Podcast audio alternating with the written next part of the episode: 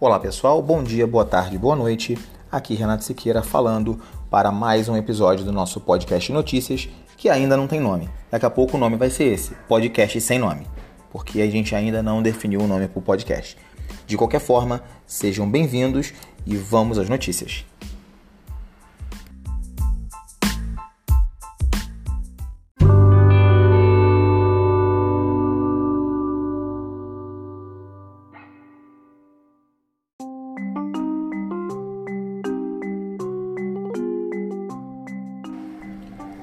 Para começar, vamos falar sobre uma notícia de hoje de manhã. Né? Hoje pela manhã, dia 12, é, o Telegram sofreu um ataque chamado DDoS, né? que é Denial of Service. É um ataque que a gente chama de ataque distribuído de negação de serviço. Tá? O que, que é? O que, que significa isso? O que, que é um ataque de negação de serviço? É quando vários computadores, é, chamados computadores zumbis, né, são uh, coordenados para atacar um determinado alvo na internet. Então é como se, imagina que na sua casa tivesse 10 telefones. Imagina todos esses telefones tocando o tempo todo sem parar. Isso é um ataque de negação de serviço. Você não consegue atender outras ligações se todos os 10 ramais estiverem ocupados. É exatamente isso que é um ataque de negação de serviço. O Telegram é, enviou através da sua conta oficial, né, arroba Telegram no Twitter, uma, uma informação às 8h20 da manhã dizendo que eles estavam sofrendo um poderoso ataque de negação de serviço distribuído e que os usuários nas Américas né, em outros países poderiam estar passando por problemas de conexão.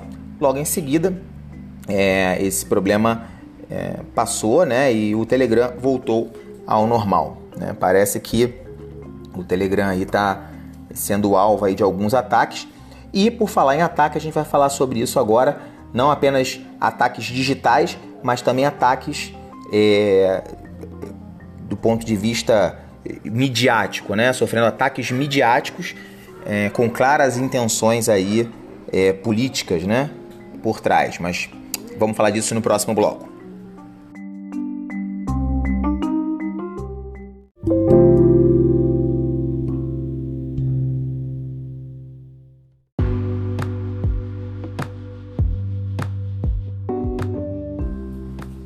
Bem, falando sobre ataques que o Telegram vem sofrendo, né? No, no episódio anterior eu falei sobre é, o, o, acontecido, né? Que está em todas as mídias aí, de que conversas entre o ministro da Justiça, Sérgio Moro, e é, Deltan Dallagnol, né? Que é coordenador da Lava Jato, eh, teria sido a conta dele teria sido invadida e isso teria vazado, né, informações, dados a respeito dessas conversas. Bem, eh, o que acontece? É, a mídia, tá? É, ela vem numa clara demonstração de uma tentativa política, nada mais do que isso, uma tentativa política de desestruturar e desarticular a Operação Lava Jato que já colocou tanta gente, tanto vagabundo, né, tanto ladrão corrupto na cadeia e já recuperou bilhões e bilhões do dinheiro público né, de volta aos cofres públicos. Uh, enfim, e aí, no meio dessa quizila toda, no meio né, desse problema todo, surgiu a questão do Telegram, porque o ministro Sérgio Moro havia dito que um dos aplicativos que foram utilizados de forma indevida foi o Telegram, né? E aí a mídia, composta de um monte de gente ignorante, um monte de supostos pseudo-especialistas em tecnologia da informação, muitos dos quais nunca sequer na vida fizeram login numa conta do Telegram, é, se apressaram a dizer que o Telegram havia, do ministro havia sido invadido, que o Telegram do é, procurador Deltan Dallagnol havia sido invadido. Esse bloco vai durar um pouquinho mais que os demais porque eu preciso dar algumas explicações a vocês para que vocês entendam bem é, o que aconteceu, para que vocês tenham uma ideia real do que, que aconteceu. Em primeiro lugar, o Telegram é um aplicativo já é, com muitos anos de existência, tá? É um aplicativo que foi criado por um russo chamado Pavel Durov. Pavel Durov é um bilionário russo que foi expulso da Rússia porque ele não permitiu que o governo russo tivesse acesso indevido às conversações e às contas dos cidadãos russos. Ou seja, é, ele inclusive perdeu a cidadania russa. Tá? Ele foi extraditado do próprio país e perdeu a cidadania do seu país natal. Ou seja, é, o Pavel Durov ele investiu bilhões de dólares da sua própria fortuna para criar um aplicativo de comunicação na qual a privacidade dos usuários fosse é, o bem mais importante a ser resguardado, né? É, em épocas aí da gente estar tá ouvindo sobre o, o, o, Facebook estudando a possibilidade de colocar propagandas no WhatsApp, né? A gente, o Telegram, ele desde o primeiro dia ele sempre foi gratuito e existe alguma inicia de produtos derivados que podem no futuro vir a ser cobrados, mas o Telegram, como base, é sempre foi gratuito. É, e, e o Pavel Durov, né, o, o criador e mantenedor do Telegram, ele leva muito a sério questões de privacidade, questões de segurança digital. Até porque ele mesmo já foi vítima da violência e truculência do Estado russo. Ele tinha um outro grande produto chamado VK, que é uma rede social muito legal, que foi construída é, em parte pelo Pavel Durov. E é, o, governo russo pressionou os sócios do Durov para que eles entregassem backdoors dessa rede ao governo russo. E por isso é, o Pavel pulou fora do projeto do VK, ok? E aí da mesma forma que os Estados Unidos, o FBI, os Estados Unidos, as agências de inteligência norte-americana têm acesso irrestrito às suas contas do Facebook, às suas contas do Google, o governo russo tem acesso à sua conta do VK. Isso é normal e se você não sabia, lamento muitíssimo para você, mas Privacidade no mundo digital é uma coisa cada vez mais luxuosa. Privacidade não é um direito, privacidade é um privilégio na internet mundial nos dias de hoje, ok? Sendo assim, Pavel Durov construiu o Telegram para ser um oásis de privacidade no meio de tanta, é, de tanta invasão de privacidade por parte dos governos do mundo inteiro, ok? E, e ele é odiado por isso, tá? Uh, bem, e aí? Foi invadido o Telegram ou não foi invadido? Bom, gente, vamos aos fatos. Em primeiro lugar, é importantíssimo ter em mente que é, o ministro Moro ele falou que ele recebeu uma ligação no telefone dele do número que era igual ao dele. Assim como o, o procurador Dallagnol falou que também recebeu, se não me engano, um SMS ou um link de um telefone que era igual ao dele. É, então o que, que ocorre, tá? O que, que a gente pode perceber? Hoje, agora acabei de ver no Jornal Nacional, no, no jornal Hoje, que um outro procurador né, é, foi contactado via Telegram por alguém que supostamente era um colega dele, também procurador, tá? E que na verdade se revelou um invasor, ou seja, esse invasor acessou a, o número, né? Hackeou o número de telefone desse outro procurador para fazer contato com um terceiro procurador para quê? Com a intenção de jogar as, as supostas conversas entre o ministro Moro e o procurador Dallagnol e é, verificar se esse procurador iria fazer críticas ao Moro ou ao procurador Dallagnol e isso não aconteceu, e aí o suposto hacker é, se identificou como hacker e não como procurador. Bem, vamos identificar alguns pontos importantes disso.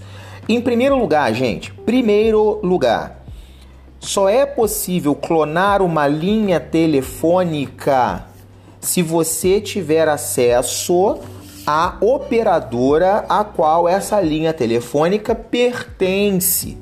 Ou seja, eu não sei o que, que a Polícia Federal está fazendo que ainda não bateu na porta das operadoras envolvidas e não colocou é, e não investigou e buscou os logs de acesso aos sistemas que trocam os números dos chips.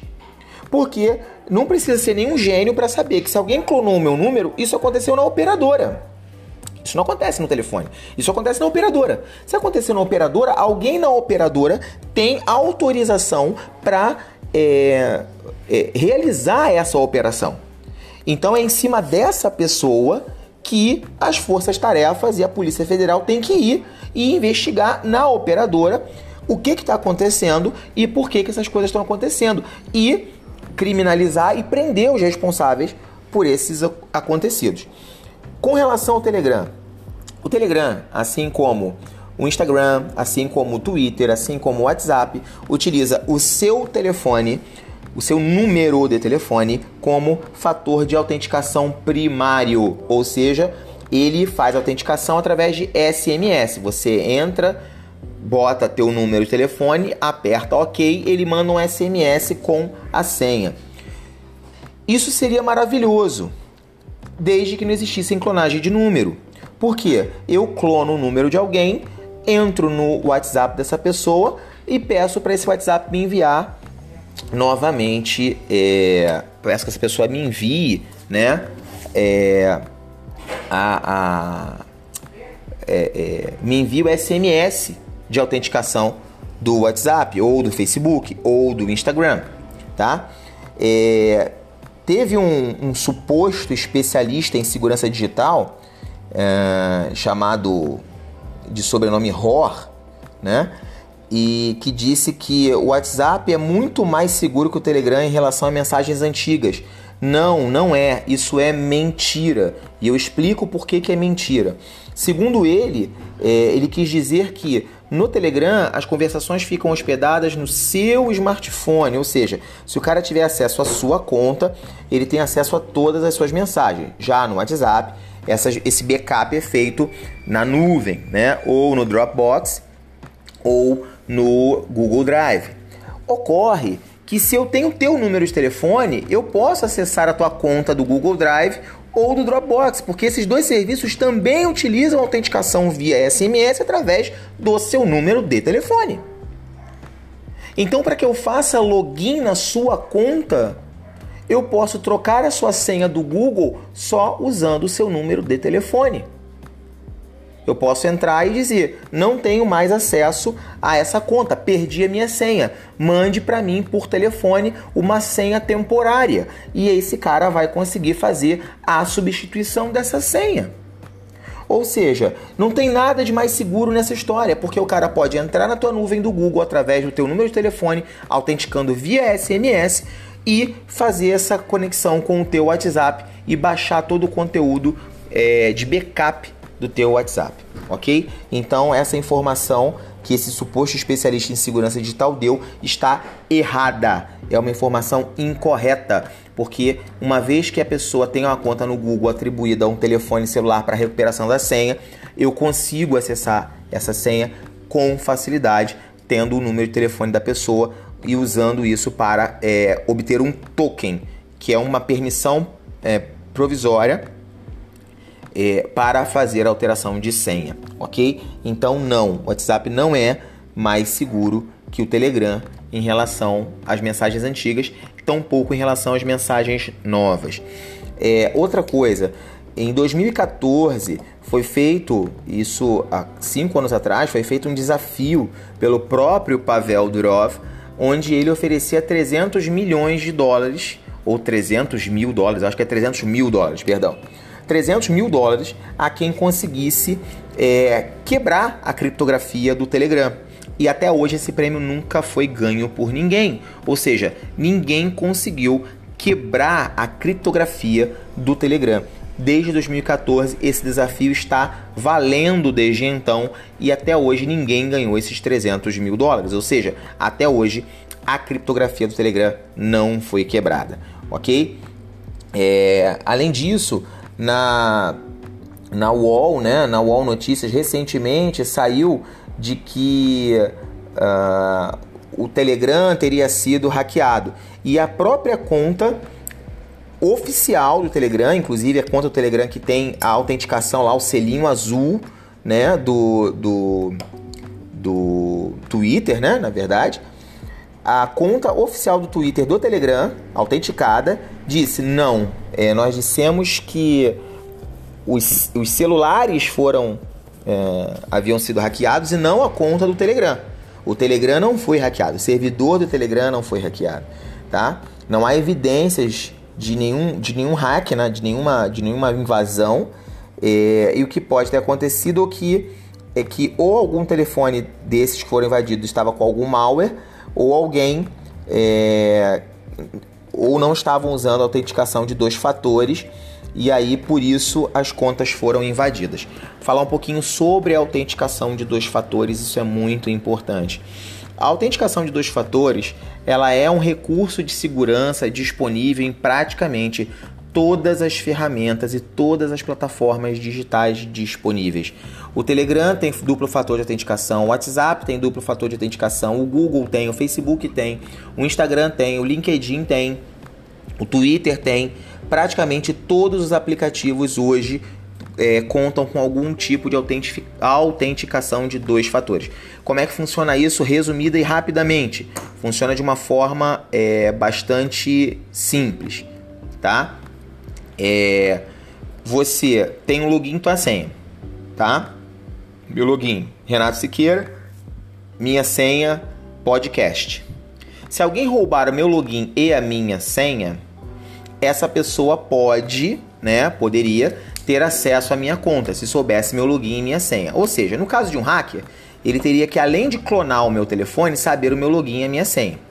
Por que, que se usa o duplo fator de autenticação? Porque se um hacker roubar a minha linha telefônica, ele não vai saber meu login e minha senha, se o duplo fator de autenticação estiver conectado. Então, ele não consegue invadir minha conta do Telegram. Por outro lado, se um hacker roubar o meu celular, ele pode ter acesso ao a minha senha e o meu login, mas ainda assim não conseguirá usar o aplicativo, porque ele precisará do acesso à linha telefônica, que eu terei bloqueado previamente assim que tiver percebido o roubo. Ou seja, é, o Telegram é um aplicativo extremamente seguro. Eu uso o Telegram há muitos anos e eu, como especialista em tecnologia da informação, com mais de 20 anos de carreira, afirmo, afirmo para quem quiser e eu posso, eu pode me colocar para discutir esse tema com qualquer suposto especialista em segurança digital e eu afirmarei: o Telegram não foi invadido é, a criptografia do Telegram não foi quebrada e com certeza o que aconteceu foi que ou o telefone do, do ministro Sérgio Moro ou do procurador Deltan Dallagnol foram infectados com algum malware ou então as linhas foram clonadas, o que é mais provável que tenha acontecido, e como o fator, o duplo fator de autenticação não estava habilitado e para entrar no WhatsApp, assim como no Telegram, você só precisa ter o número telefônico, porque ele autentica através de um SMS deu-se a invasão. Ok? Então eu gravei esse, esse pedaço maior né, para poder dar essa explicação com detalhes, tá? E vou ficar disponível para vocês nos comentários, tá? Tanto é, aqui, é, tanto do Anchor quanto do Castbox ou quanto de qualquer outra rede onde você ouvir esse podcast para esclarecer qualquer dúvida que você tenha a respeito da segurança do Telegram, tá? Eu não, eu não represento oficialmente o Telegram no Brasil, até gostaria, mas não represento. É, mas eu sou um usuário é, ativo do Telegram há muitos anos, sou um usuário heavy user do Telegram há muitos anos e eu tenho plena consciência de como o Telegram funciona. Inclusive, eu faço parte da equipe de suporte do Telegram Brasil. Então, eu sei o que eu estou dizendo. O Telegram não foi violado e o que provavelmente aconteceu foi que a linha do ministro ou do procurador, ou ambas, foram sequestradas e, e como eles não tinham duplo fator de autenticação é, ativado, foi muito fácil para que o hacker, né, é, o invasor, obtivesse acesso a essas conversas. Não vou entrar no mérito de dizer que é, a publicação dessas conversas foi legal, uma vez que elas não refletiam nenhum crime, porque é, juízes e procuradores se falam o tempo todo durante o trâmite de investigações, isso é um fato jurídico amplamente conhecido. Não vou entrar nesse mérito, não estou discutindo isso. É... E na pior das hipóteses, na pior das hipóteses, se eles cometeram algum delito, é... o fato de terem colocado na cadeia criminosos comprovados que roubaram bilhões do povo brasileiro é, não iria é, tornar o crime que eles porventura tivessem cometido menos crime, mas ainda assim eu prefiro o crime de um juiz e um procurador combinando a prisão de corruptos do que um corrupto roubando todo o meu país. Ok? Vamos para o próximo bloco.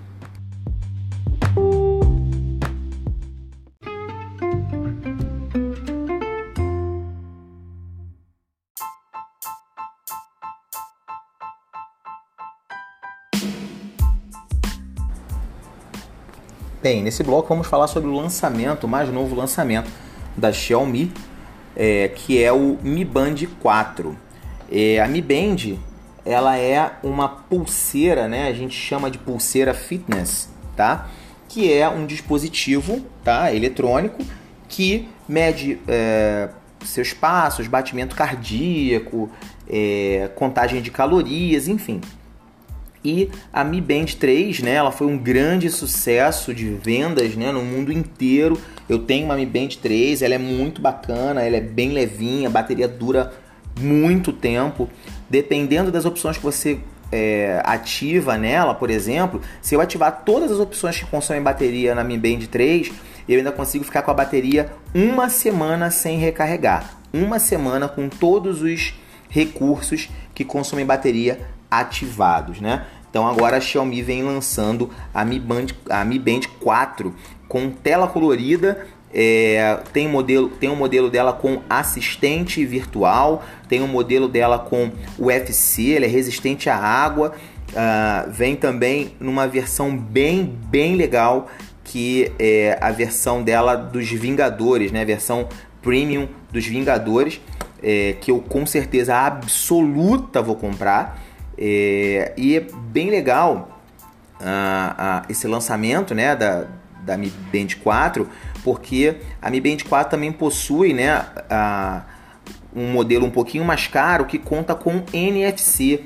Então a gente pode ver aí no futuro né, a possibilidade da Mi Band 4 servir como um dispositivo de pagamento, né, por aproximação, assim como os cartões NFC aí que os bancos têm e tudo mais, né? E é, essa versão especial dos Vingadores, né, a versão Avengers, é, que deve estar custando em torno de 200 reais na China, é, uma, é realmente um produto muito bacana, muito legal. Eu vou colocar o link para vocês aqui no podcast e realmente é um aparelho, é um produto que vale a pena, tá? É um produto que vale o que se paga. Eu sou um, um consumidor regular, né, de, de tecnologia e eu tenho uma Mi Band 3 e o meu, a minha, a minha ambição, né, era é, ou comprar a tal da Amazfit Stratos, né? É, eu acho que é. Deixa eu dar uma olhadinha aqui. Amazfit Stratos. Isso. Então, a minha, minha, minha intenção é, era comprar a Stratos, né? A Amazfit Stratos, ou é, agora também foi lançado um outro produto, né, é, da mesma linha, que é a Amazfit Verge 2, né, que é uma outra, um outro produto também da Xiaomi, é, que foi lançado agora também fantástico e que já está disponível aí nas lojas chinesas, né, com 4G e sistema de eletrocardiograma, né, portando aí um Snapdragon e a capacidade de você utilizar é, o 4G através de um dispositivo eSIM, né, que é um cartão virtual de 4G. Bem legal o lançamento. A Mi Band 4, a Mi Band 3 vale muito a pena. A Mi Band 4 já está disponível, já tem review no YouTube e pelo que eu vi, ela tá muito legal e com certeza eu vou comprar essa bichinha na edição Vingadores porque, afinal de contas, Vingadores são os Vingadores, né, parceiro? É isso aí.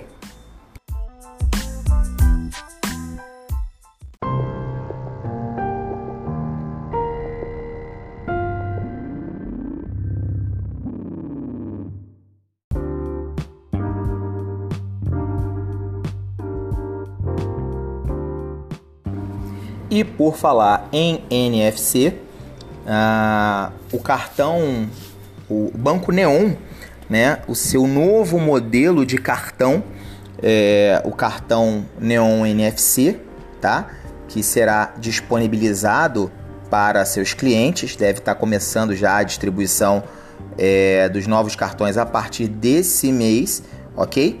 Uh, esses, o Banco Neon ele irá é, disponibilizar esse cartão, essa edição nova do cartão com NFC, assim como o Nubank, né, já disponibilizou seu cartão com NFC e alguns bancos já têm essa opção, também como o banco original, né, que já possui o cartão com NFC.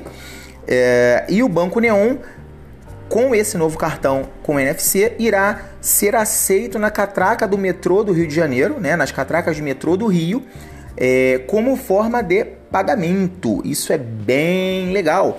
A gente vai poder simplesmente encostar o cartão do Banco Neon na roleta do metrô e passar. Você não vai mais precisar comprar o bilhete do metrô. Se você tiver dinheiro na conta do Neon, você simplesmente encosta na conta no o cartão Neon na catraca do metrô, na roleta, e você passa e tá tudo certo. E isso é bem legal porque o Neon, ele tem uma modalidade chamada Neon Plus, né?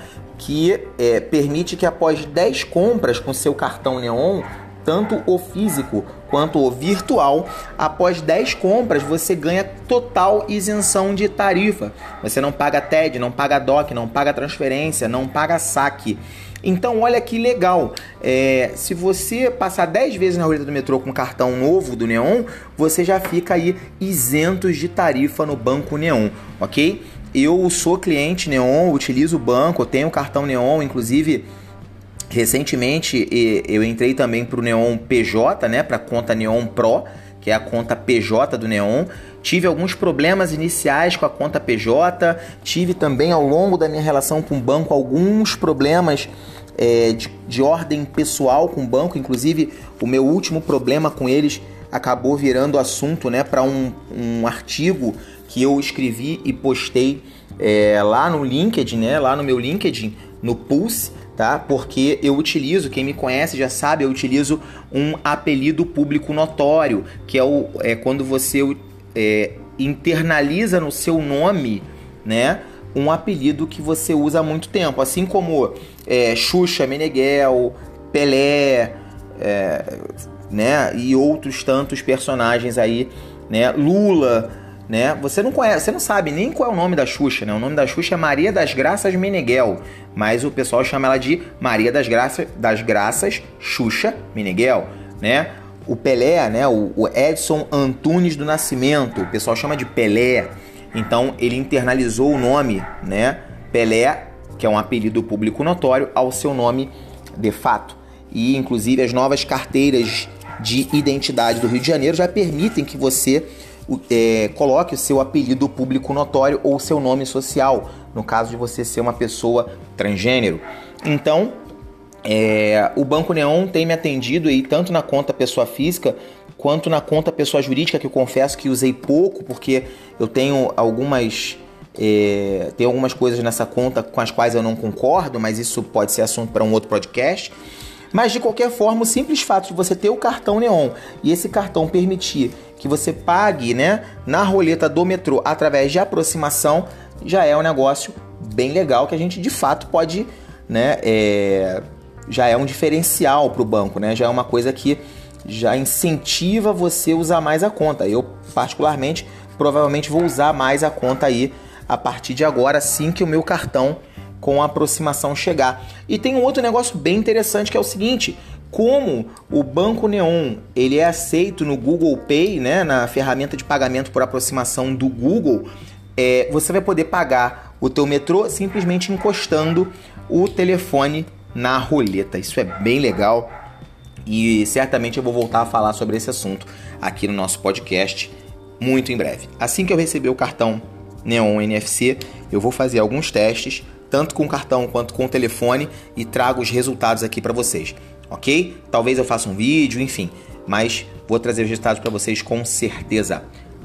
Vamos para o próximo bloco.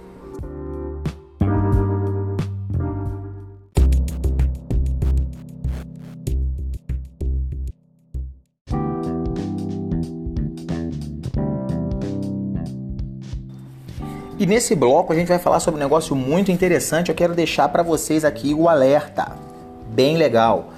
A TIM, não sei por quanto tempo, é, não sei por quanto tempo vai continuar essa promoção, mas a operadora TIM é, liberou na sua, na, no seu site, tá? No site da TIM, liberou é, a oferta gratuita de convites do plano TIM Beta, ok? O plano TIM Beta é um plano da TIM exclusivo para quem tem convite, é um plano pré-pago que é o plano hoje no Brasil, é, não sei dizer no mundo, mas com certeza no Brasil é o plano pré-pago. É, aliás, o plano pré-pago não, é o melhor plano de telefonia celular do Brasil, tanto de pré quanto de pós, ok? O plano TIM Beta é o melhor plano é, de telefonia celular do Brasil. Por que, que eu digo isso para você? Porque como é que funciona o TIM Beta? vou explicar rapidamente.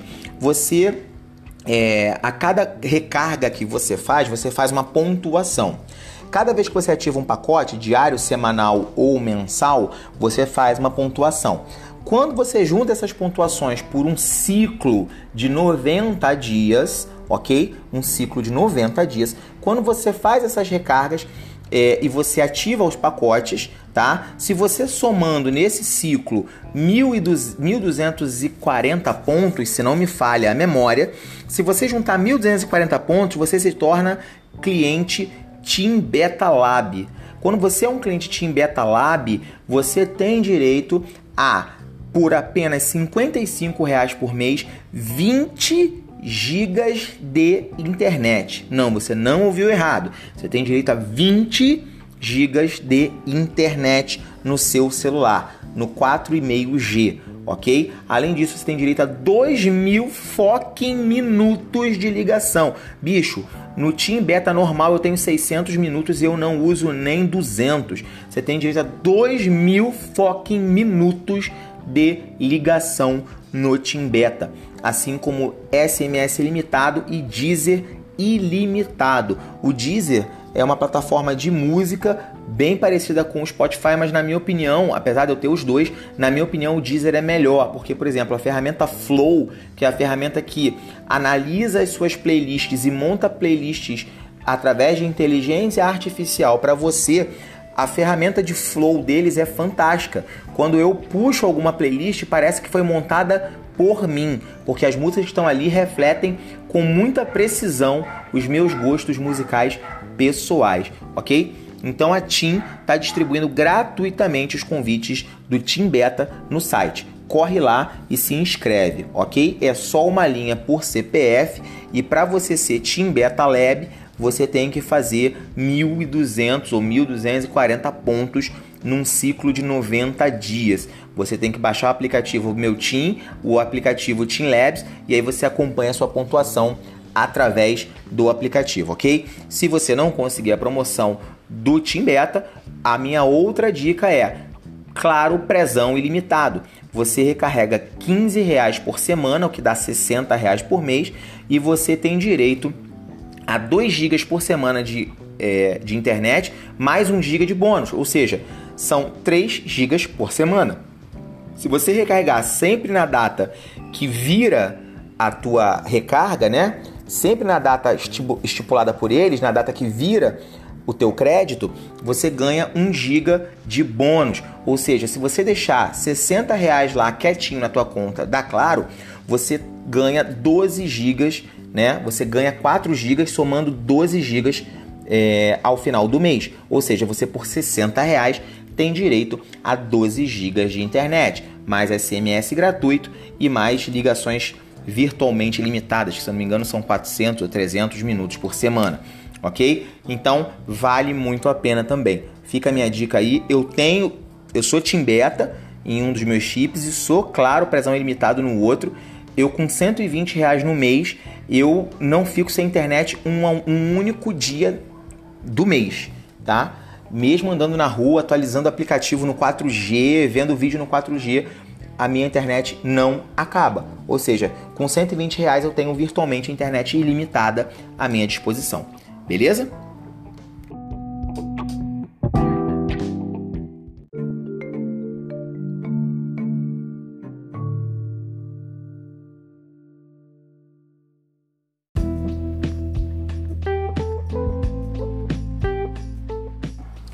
E agora vamos falar de um lançamento do Google para o mercado de smartphones, né? Que é o Google Pixel 4. O, a, a linha Pixel, né? A linha de smartphones próprios do Google que tem é, feito bastante barulho aí, é uma linha muito cobiçada pelos amantes de tecnologia, porque é um telefone que usa Android puro, está sempre atualizado com a última versão do Google, sai muito rápido a atualização para ele. E nessa versão, o Pixel 4, o Pixel 4 XL é, podem estar vindo aí com memória RAM de 6 ou 8 GB e versões de armazenamento que podem ir aí de 128 até 512 GB, né? Ainda não foram confirmadas essas informações. O que se sabe é que ele deve vir com o Snapdragon 855, que é o que, que, é o que há de mais moderno hoje em arquitetura de processamento para celulares, é, e deve também vir aí com é, alguns é, algumas novidades né, em relação à sua arquitetura. Né? Uma das coisas que eles estão dizendo que vai trazer o telefone, né? uma, uma delas, né? é a câmera tripla traseira com sensor espectral. Isso é muito interessante, tá? Porque o sensor espectral, segundo é, os responsáveis lá, né, pela, por essa área, eles realizam uma análise espectral da luz e podem detectar as cores com muito mais precisão, fazendo com que você tenha fotos muito mais realistas, além daquela melhoria que a inteligência artificial dos telefones Pixel, só quem tem um smartphone Pixel sabe como a foto do Pixel é diferente do resto, ok? É... o Pixel é como se fosse o iPhone do mundo Android. Então, as fotos do Pixel são uma coisa absurda, absurda. E além da, da câmera do Pixel, que já era sensacional, eles devem agora usar os sensores espectrais é, nas lentes, né? Ah, nas lentes das câmeras do, do Pixel 4. Outra coisa que deve vir no Pixel 4 que é simplesmente incrível e que não há como explicar de uma forma é, simples tá? É, o que acontece? O, o Pixel, o Pixel 4, o Pixel 4 XL podem adotar, provavelmente adotarão uma tecnologia chamada Soli para controles é, para controle do telefone por gestos sem toque.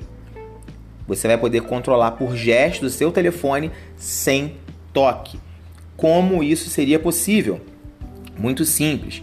É, o SOLE é um sensor, é um, é um sonar, tá? É, também conhecido como sensor aware, é, aware, tá? É, não, minha pronúncia dessa palavra não é muito boa, mas um sensor que permite que você controle o pixel, o pixel, né, o, o smartphone Pixel 4 sem tocar na tela, através de uma espécie de é, de um funcionamento muito parecido com o de um sonar, tá? É, determinados gestos que você vai fazer em frente à tela permitem que você é, faça determinadas operações sem tocar no na tela do aparelho. Isso é sensacional. Isso de fato é incrível e isso de fato é uma característica game changer. Isso de fato muda tudo e abre, né, é, uma nova uma nova corrida aí, um, um novo precedente na indústria é, dos smartphones, né? Se a gente considerar que, conforme eu falei no último episódio, a Xiaomi está trazendo aí, a Xiaomi e a Oppo estão trazendo as câmeras é, under display, né? Câmeras que vão funcionar é, por baixo do display do smartphone. Se a gente somar isso, é, um, um sensor, tá? Soli por baixo do, do, da tela, né? Que controle os gestos por sonar, bicho, a gente está falando de um salto tecnológico é, absurdo no mundo dos smartphones. Tá? A gente está falando de um salto absurdo em tecnologia no mundo dos smartphones. Você tendo uma câmera under display e um sensor Soli, tá? Para controle de gestos sem toque debaixo da tela, cara, isso muda tudo Isso muda tudo, tudo no mundo da, da tecnologia de smartphones Android. Né? Vamos aguardar, eu vou colocar aqui é, alguns links, tá? Para vocês entenderem o que, que, é isso. Basicamente é um chip, né? O, o, projeto, o projeto Soli basicamente é um chip com diversos sensores, tá? Incluindo radares, que conseguem detectar volume, distância, movimentos, e aí com isso você pode controlar os dispositivos através de gestos sem que você toque no smartphone ou no dispositivo que você estiver controlando. Não tem como explicar. Eu vou botar aqui o link para vocês e vocês olhem o vídeo e babem, como eu babei na primeira vez que eu vi, ok? Mas de fato é um, é um outro nível de tecnologia.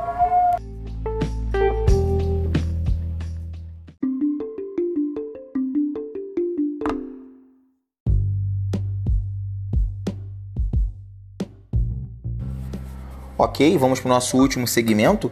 É, em primeiro lugar, eu peço a vocês que me desculpem pelo, pelo uivo no final do bloco anterior, né? Mas é, o meu cachorro, ele toda vez que passa aqui um carro com, com aqueles sistemas de som, né? Tipo carro de que vende coisa, né? Aquela carro com alto-falante, ele toda vez que passa aqui um determinado carro específico, ele uiva, né? Então é, não sei bem porquê, mas enfim, isso acontece seguidamente. Dessa vez o cara passou e ele uivou. Então é, o podcast de hoje teve espe é, participação especial do Scooby, o meu cachorro. Bem, é, mas voltando à notícia, é, a Apple ultrapassou o Google, mas perdeu o posto de marca mais valiosa do mundo para a Amazon. Ok? é um dia aí para ficar na história, né? Dia 11 de junho de 2019, a Apple, é, apesar de ter ultrapassado o Google, perdeu o posto de é, empresa mais valiosa do mundo para a Amazon, ok? E vou dizer para vocês mais ou menos como é que ficou o placar. Google valendo 309 bilhões de dólares. Apple valendo 309,5 bilhões de dólares. É, ou seja, ela passou o Google por é, 500 milhões de dólares. Uma merreca, né? Os caras podiam ter tirado da poupança e colocado integralizado ali no capital social da empresa que iriam passar a Apple. Mas enfim, Google com 309 bilhões de dólares, Apple com 309,5 bilhões de dólares e Amazon com 315,5 bilhões de dólares. Ou seja, uma diferença considerável de distância aí entre a Amazon e a Apple, tá? Nessa lista nós temos em quarto lugar a Microsoft com 251,2 bilhões de dólares, a Visa com 177,9 bilhões de dólares, Facebook com 158,9 bilhões de dólares, Alibaba com 131,2 bilhões de dólares, Tencent com 130,8 bilhões de dólares, McDonald's valendo 130,3 bilhões de dólares e AT&T valendo 108,3 bilhões de dólares. É interessante notar é, nesse ranking, né, que é, nós temos ali nos quatro primeiros lugares quatro empresas de tecnologia: Amazon, Apple, Google e Microsoft. Ah, mas a Amazon, a Amazon não é uma empresa de tecnologia, é uma empresa de vendas. Não, ela é uma empresa de tecnologia que vende. Ok? Temos ali em sexto o Facebook. Em sétimo, uma grande surpresa, temos o Alibaba, ou Alibaba, né, com 131,2 bilhões de dólares, contando ali entre as 10 empresas mais valiosas do mundo, as 10 marcas mais valiosas do mundo. Ou seja, né, a China está chegando aí né, com força, ok?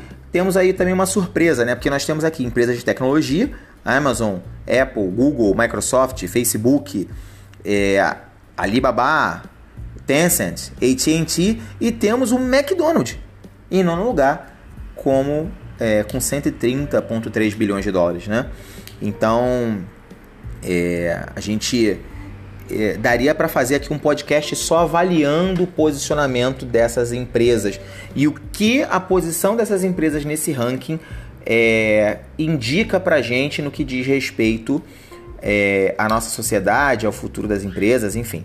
De qualquer forma, temos aí a Amazon dando um caixote na Apple aí de 6 bilhões de dólares de é, valor de mercado e o Google aí muito, muito, muito pertinho da Apple, é, perdendo aí por 0,5 bilhões, né? Meio bilhão de dólares, 500 milhões de dólares é, de diferença.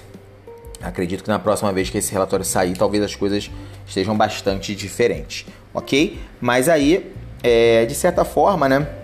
A gente é, pode ver aí que ah, a Apple né, passou o Google porque em relação ao ano passado ela cresceu 3% e o Google 2%, ok? Sendo que a Amazon cresceu 52%, tá? Então é, a Amazon atropelou Google, Facebook, Microsoft, enfim, foi embora. E é, o que que, provavelmente, o que que isso se deve, né? A gente tem aqui uh, uma declaração né, do chefe global da Brand Z, né, que é o Durin Wang, dizendo que o salto da, da Amazon provavelmente se deve ao fato de que é, esse crescimento de quase 108 bilhões no último ano demonstra como as marcas estão menos ancoradas em categorias e regiões individuais né? falando que as fronteiras estão esmaecendo enquanto a fluência da tecnologia permite que marcas como Amazon, Google e Alibaba ofereçam uma gama de serviços a partir de múltiplos pontos de contato com o consumidor. Ou seja, o mundo está mudando, gafanhoto, tá? Então a gente não pode ficar pensando com os velhos paradigmas, porque o mundo está mudando e se você não prestar atenção, ele vai passar por cima de você e vai passar rolando porque o mundo é redondo, mesmo que algumas pessoas digam que a Terra é plana. Ok?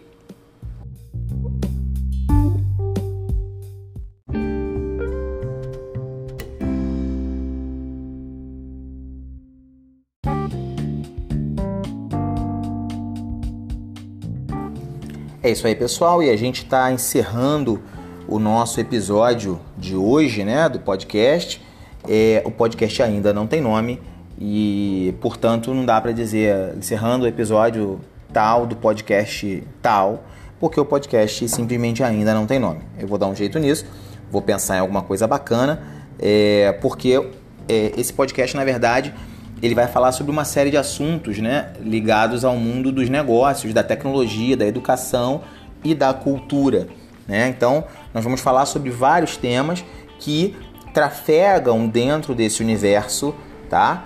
é, incluindo aí a educação como fenômeno social, a cultura, a tecnologia como fenômeno de desenvolvimento humano, é, as questões de empreendedorismo que esbarram também em todas essas outras questões, as questões como as questões tecnológicas, é, elas ressignificam as questões do empreendedorismo, da livre iniciativa, do livre mercado, como a educação é importante nesse cenário.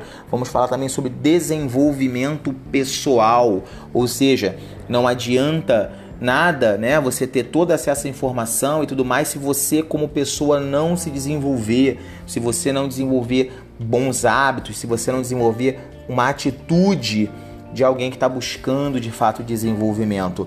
Então, automaticamente, eu vou falar também sobre essas questões que envolvem neurociência, comportamento, psicologia é, e etc. Então, eu ainda estou pensando aqui num bom nome para dar ao nosso podcast. É, o pessoal do grupo Próximo Nível né, sempre brinca comigo lá, dizendo que eu devo chamar de Siqueira Cast, mas eu queria colocar uma coisa mais, é, vamos dizer assim, mais chapa branca. Né? Eu não queria que a coisa necessariamente tivesse o meu nome, porque eu nem sou tão importante assim. É, então eu acho que a gente deveria de fato colocar um nome que fosse mais simbólico para esse trabalho. E eu estou na busca ainda, mas com certeza vocês serão os primeiros a serem avisados quando isso acontecer, ok? Se você, é, não importa se você está ouvindo esse podcast agora no Anchor ou se você está ouvindo ele no Castbox, inclusive duas ferramentas fantásticas, tanto o Anchor quanto o Cashbox. Recomendo muitíssimo. O Cashbox, inclusive, eu fiz questão de pagar o premium, que é uma excelente plataforma tanto para produzir, quanto para hospedar, quanto para ouvir seus podcasts. Recomendo muitíssimo para você Castbox. Também o Anchor, ferramenta maravilhosa para produção de podcasts simples, utilizando somente o seu celular ok? Para produzir esse podcast de hoje, por exemplo, a única coisa que eu fiz foi deixar o notebook aqui na minha frente com a pauta, é, deixar é, o outro smartphone aqui do lado para verificar as notificações de alguns outros detalhes aqui que eu estou vendo e o telefone onde eu estou gravando o podcast nesse momento, que é o meu OnePlus 6 ok? Ou seja, muito simples, eu poderia gravar esse podcast na rua, eu poderia gravar esse podcast na academia, eu poderia gravar esse podcast na praia, eu poderia gravar esse podcast em qualquer lugar. Se eu tivesse isso em 2006, hoje eu estava rico fazendo podcast. Bom, gente, é isso. Estou encerrando aí o episódio de hoje, tá? Daqui a pouco eu vou soltar ele tanto no Anchor quanto no Castbox. E se você está ouvindo ele no Anchor, no Castbox, você acessou ele através do meu canal do Telegram, se você acessou ele através do Facebook, do LinkedIn, não importa.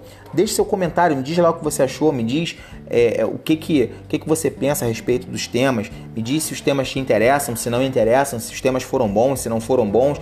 Isso vai me ajudar a produzir para você um podcast cada vez melhor, porque eu faço esse podcast pensando em informar, em ajudar vocês a entenderem melhor o que está acontecendo e o que, que as notícias né, que estão aí é, ampliando o escopo dessas notícias, deixando aqui a minha opinião e a minha visão acerca desses fatos aí que estão sendo narrados com uma velocidade cada vez mais impressionante, ok?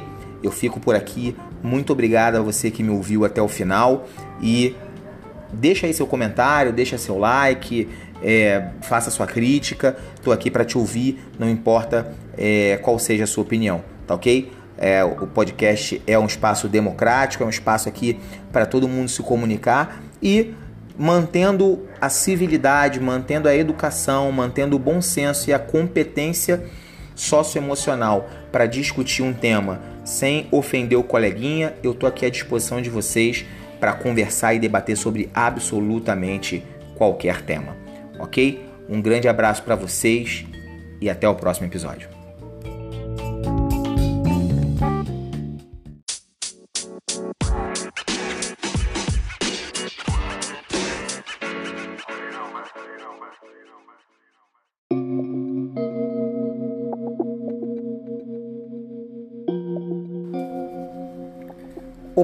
Sou eu de novo, Renato Siqueira.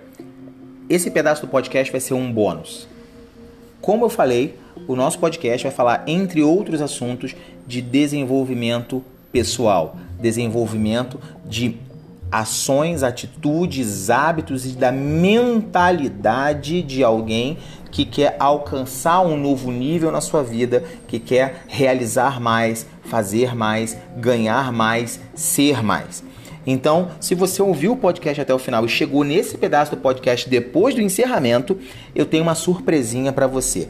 Se você entrar no meu Telegram agora, entrar no meu Telegram agora, o endereço do meu Telegram é http t.me barra Renato R-E-N-A-T-H-O repetindo o endereço http t.me barra Renato.